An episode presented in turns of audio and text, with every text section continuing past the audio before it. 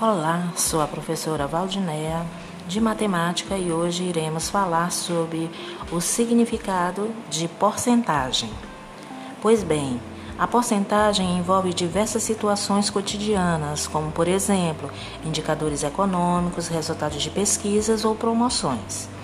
Você sabe o que, que significa a palavra porcentagem? Porcentagem significa porcento ou seja, uma relação por 100, ou ainda por cada centena. A porcentagem é uma parcela do total. É como se a gente pegasse numa fração que o denominador é 100. Dizer que algo chamaremos de blusa é 70% de uma loja significa dizer que Blusas é equivalente a 70 elementos de um conjunto de 100 elementos.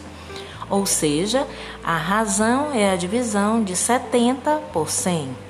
Vejamos outra situação. A gasolina teve um aumento de 15%.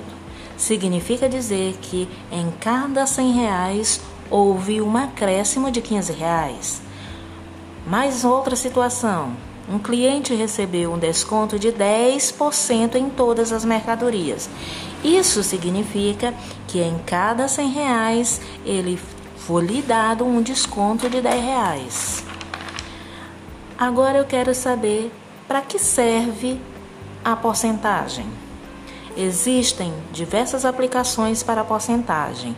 Uma medida é uma medida matemática que ajuda a comparar grandezas e determinar descontos, acréscimos de valores, quantidades e etc.